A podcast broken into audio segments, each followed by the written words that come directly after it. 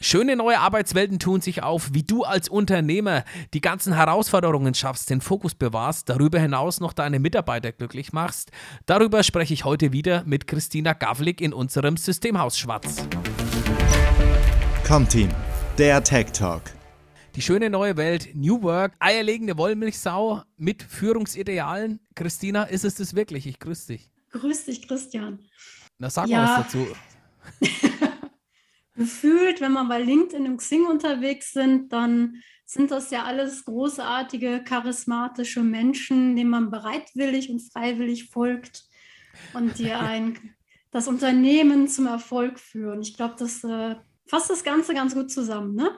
Ja, das sieht ja, ich, ist glaube ich auch schon eine Art Influencer her. Ne? Die sind ja alle agil, die sind innovativ, die sind auf Events, die haben die Zukunft im Blick, äh, da stimmen die Basics.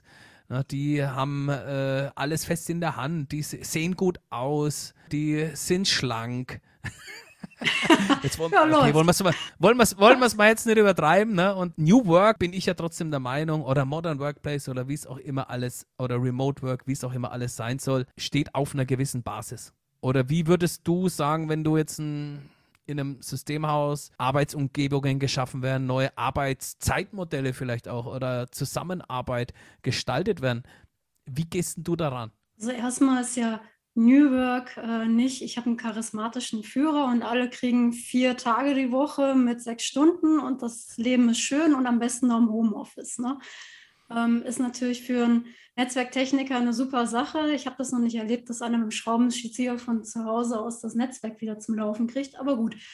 Ähm, nein, also ich gehe dann tatsächlich ran und wir gucken einfach mal, wen haben wir denn da? Ne, weil Führungsstil ist ja auch einfach eine Frage, was haben wir für Persönlichkeiten und welche Situationen haben wir? Sprich, was ist das für eine Führungskraft? Was ist das für eine Gruppe an Menschen, die da arbeitet? Wie heterogen, also wie unterschiedlich sind die oder wie gleichgeartet sind die, was ist der gemeinsame Nenner. Und die Frage ist ja auch, wie will man führen? Möchte man das gerne autoritär tun? Möchte man das lieber transformational tun? Das heißt, dass man mit Werten arbeitet, mit Einstellungen, die man vorgibt, dass man Ziele setzt und ähm, Motivation schafft. Möchte man das Ganze eher transaktional gestalten? Das wäre die zweite Führungsvariante, die ganz gut funktioniert. Das heißt, im gegenseitigen Austausch arbeitet und sagt, ich habe diese Erwartungshaltung an dich, diese Ziele sollst du erreichen. Wenn du das machst, dann habe ich Lob für dich und Anerkennung und wenn du das nicht machst, dann gibt es Ärger. Und das letzte wäre halt dieser Laissez-faire-Stil, wo man einfach mal sich hinsetzt und guckt, was die alle so machen. Das ist natürlich in allen drei Ausprägungen ein bisschen extrem. Deswegen neige ich dazu, einfach eine Mischung daraus zu machen. Weil New Work heißt ja auch eigentlich, dass jeder Arbeitnehmer die Arbeitsbedingungen vorlebt oder vorgegeben bekommt, in denen er die größtmögliche Leistung erbringen soll. Und darum geht es ja letztendlich im Arbeitsleben. Ich zahle Geld dafür, dass mir jemand eine Leistung bringt. Also muss ich gucken, dass der die größtmögliche Leistung erbringen kann. Und so muss ich einen Führungsstil auswählen.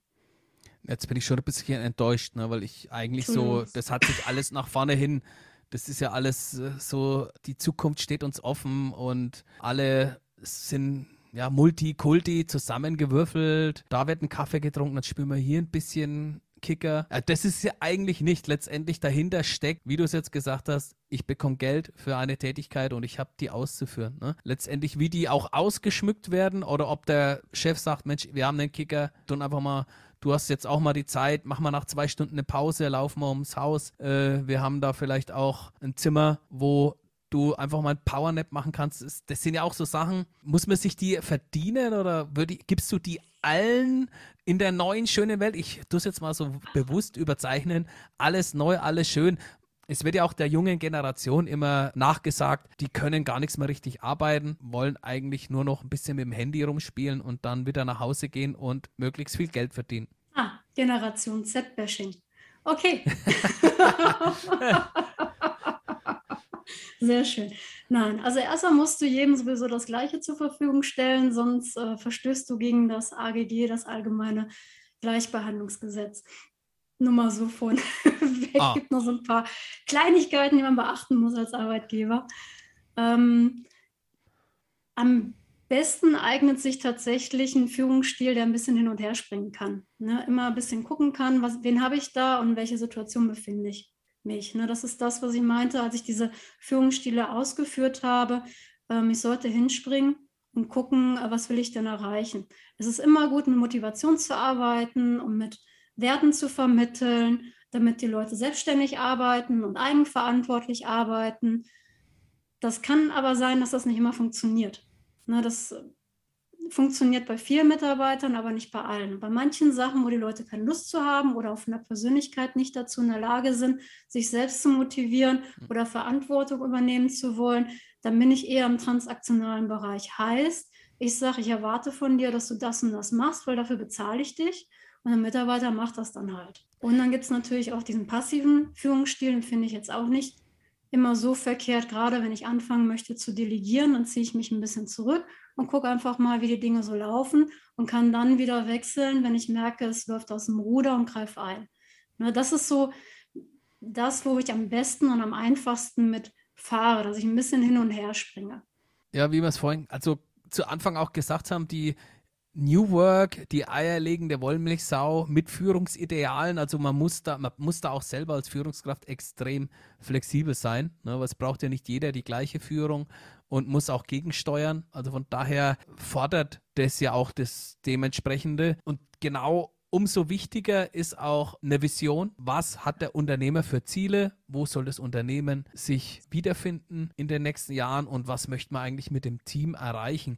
Du hast ja dann gesagt, okay, mit den verschiedenen Führungsstilen, mal partnerschaftlich, mal autoritär. Da muss man halt mal gucken, wie lange kann man die Leine halten. Muss, muss einer kürzer gehalten werden, der nächste kann, den kann man mal galoppieren lassen. Ne? Das, das ist ja auch immer ganz unterschiedlich von den äh, Persönlichkeitsanteilen. Und da, ich glaube, dahin geht es auch ein bisschen, dass der Chef genau weiß, wie er seine Pappenheimer dann einstufen kann. Ne? Ja, na, da gehört eine Menge Empathie zu und auch eine Menge soziale Kompetenz, um einfach zu gucken, okay, wen habe ich da jetzt sitzen und was, soll, was erwarte ich von dem, was soll er jetzt bringen und wie schaffe ich es, dass er es macht. Ne? Und für den einen ist es so, der arbeitet im Homeoffice und das macht er gut, da will er seine Ruhe haben, das klappt. Und für den anderen ist das gar nichts, der muss im Büro sein, sonst arbeitet er nicht. Ne, und für die muss ich dann halt zwei unterschiedliche Modelle fahren, um es ganz einfach auszudrücken. Das war ja auch in den letzten zwei Jahren zu Zeiten, wo viel Homeoffice angesagt war.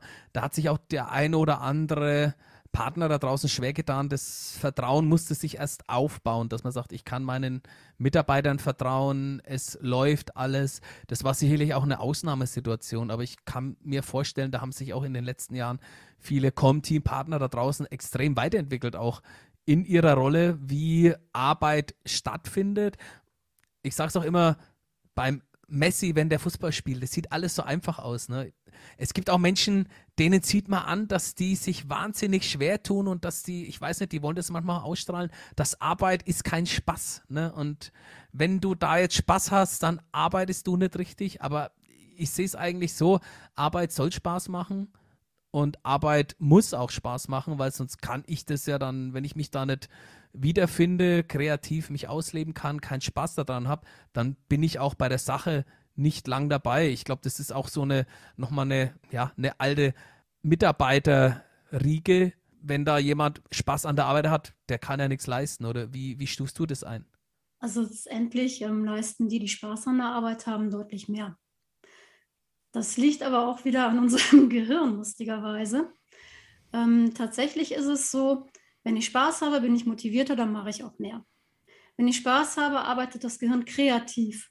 Ne? Es gibt Emotionen, die sind mit kognitiver Verarbeitung vernetzt und Spaß und Freude ist mit kreativer Arbeit vernetzt. Ne? Das heißt, wenn ich überhaupt keinen Bock habe, unzufrieden bin, traurig bin, was auch immer, irgendein anderes Gefühl, dann bin ich nicht kreativ. Ist einfach so. Und das nächste ist zum Beispiel auch das Lernen. Wenn ich Lernen mit einer Emotion verbinde, kann ich das im Gehirn viel besser abrufen, als wenn ich es einfach mit einer Sachinformation ablege. Das eine ist der linke und das, der und das andere ist der rechte Frontallappen. Der rechte ist der mit Emotionen verbunden ist und da kann ich einfach schneller darauf zugreifen.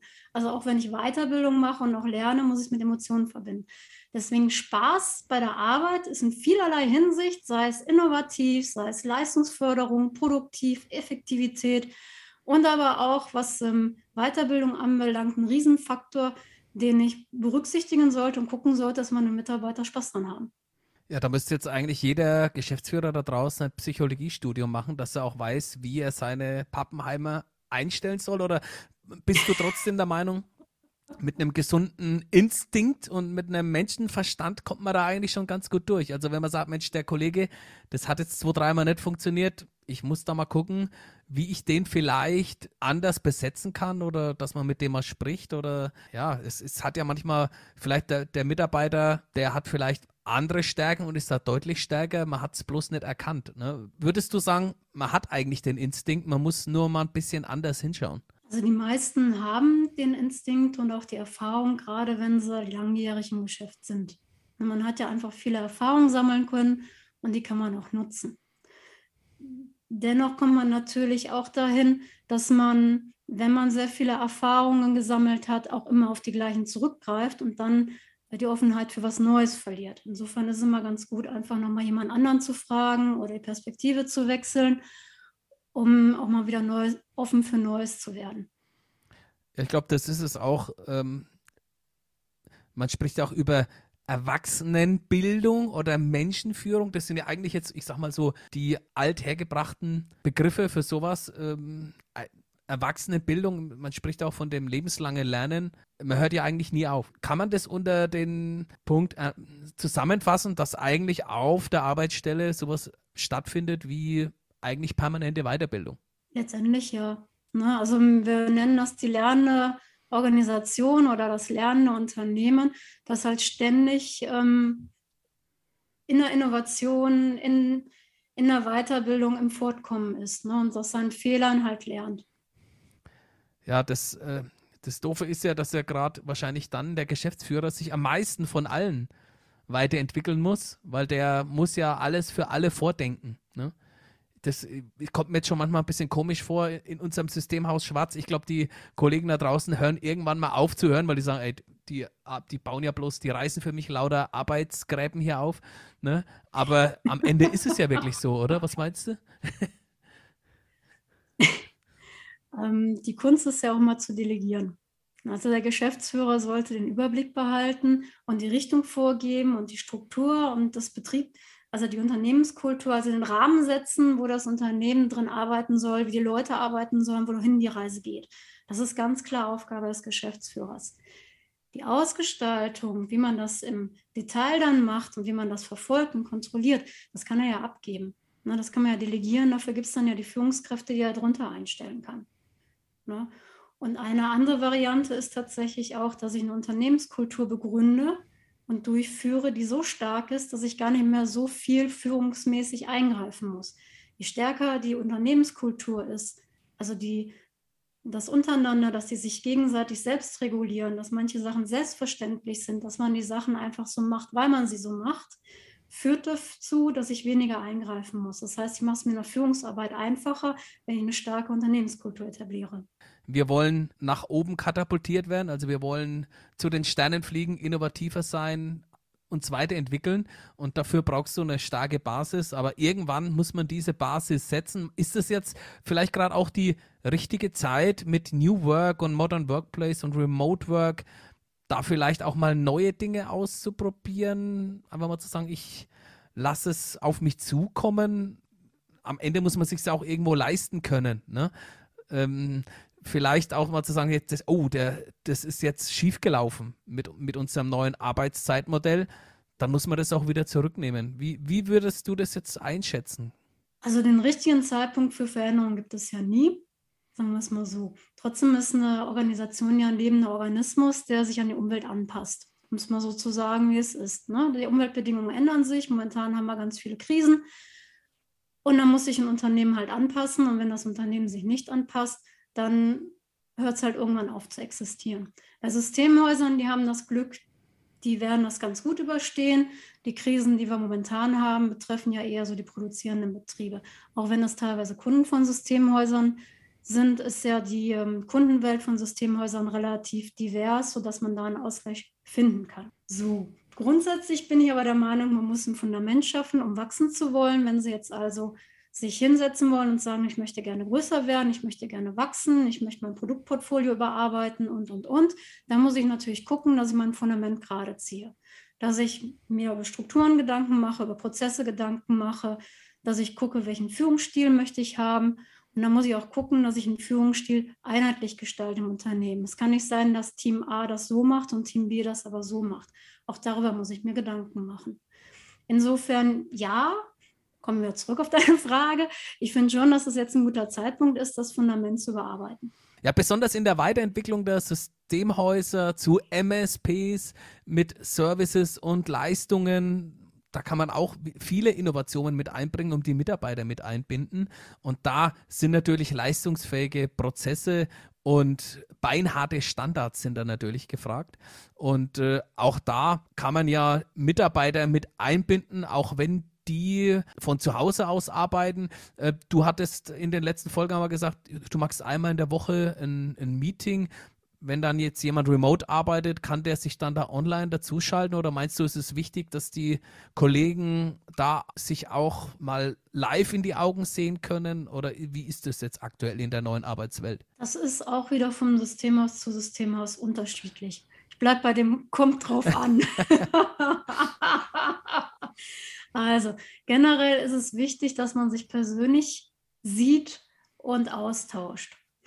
Wenn ich auf Homeoffice umstelle, wäre es schon gut, wenn einmal die Woche zumindest ein Treffen vor Ort stattfindet mit dem klaren ähm, Gesichtspunkt, dass da der soziale Austausch stattfindet, damit ich auch einfach die Bindung von den Mitarbeitern zum Unternehmen behalte und das Betriebsklima gut halte. Wenn ich diese beiden Sachen nicht oben halte, dann wechseln die Mitarbeiter ziemlich schnell wieder. Ne? Also Bindung und äh, Betriebsklima, dafür brauche ich den persönlichen Kontakt. Es gibt es aber natürlich auch vereinzelt Mitarbeiter, die sind deutschlandweit verteilt und arbeiten dann in einem Systemhaus, äh, was weiß ich, in München und die sitzen dann in Berlin, Hamburg und sonstiges. Das gibt es auch. Ähm, da geht es dann nicht anders. Da müsste ich dann gucken, dass ich es remote mache.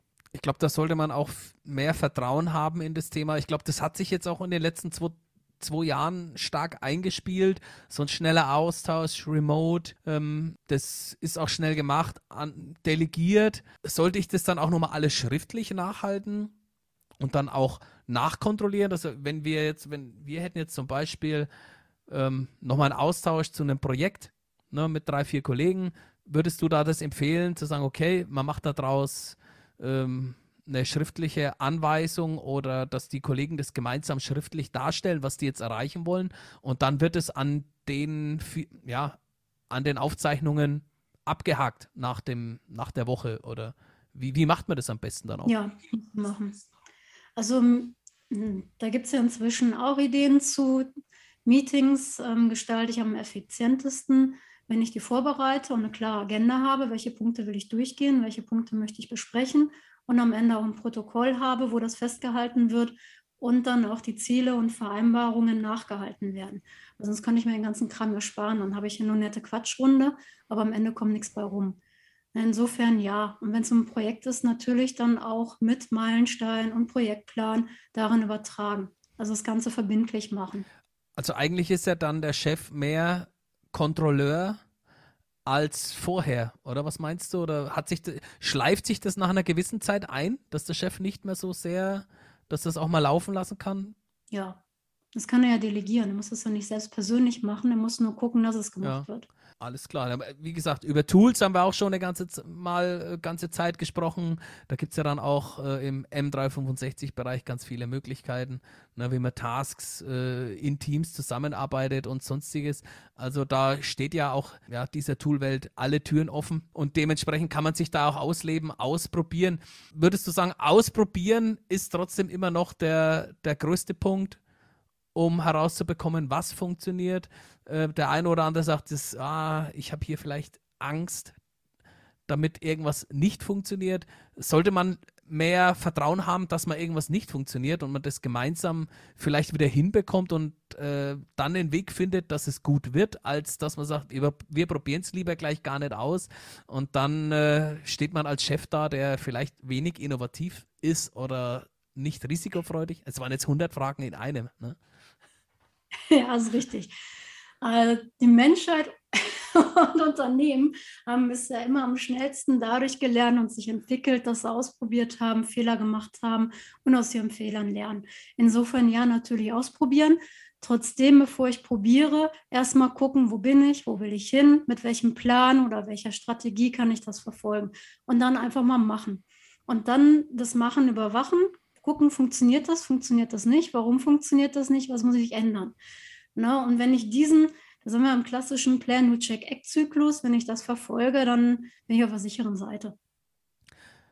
Ja, also das Machen steht trotzdem, trotz neuester Arbeitsmethoden immer noch vor allem. Ja, also da kommen wir irgendwie nicht drum rum. Man kann es vielleicht anders machen, mal ein bisschen entspannter machen. Ähm, man muss auch andere mal machen lassen und muss damit zurechtkommen. Man muss äh, als Geschäftsführer dann trotzdem Geduld und Vertrauen beweisen. Ich glaube, da kommen alle nicht drum rum, um in die Zukunft zu gehen mit seinem Systemhaus, ausprobieren, Fehler machen und vor allem dementsprechend sich auch wieder neu zu sortieren und das Ganze nach vorne zu bringen. Christina, ich danke dir mhm. für diese Episode. Ich freue mich auf die nächste. Ja, ich mich auch. Bis dann. Comteam, der Tech Talk.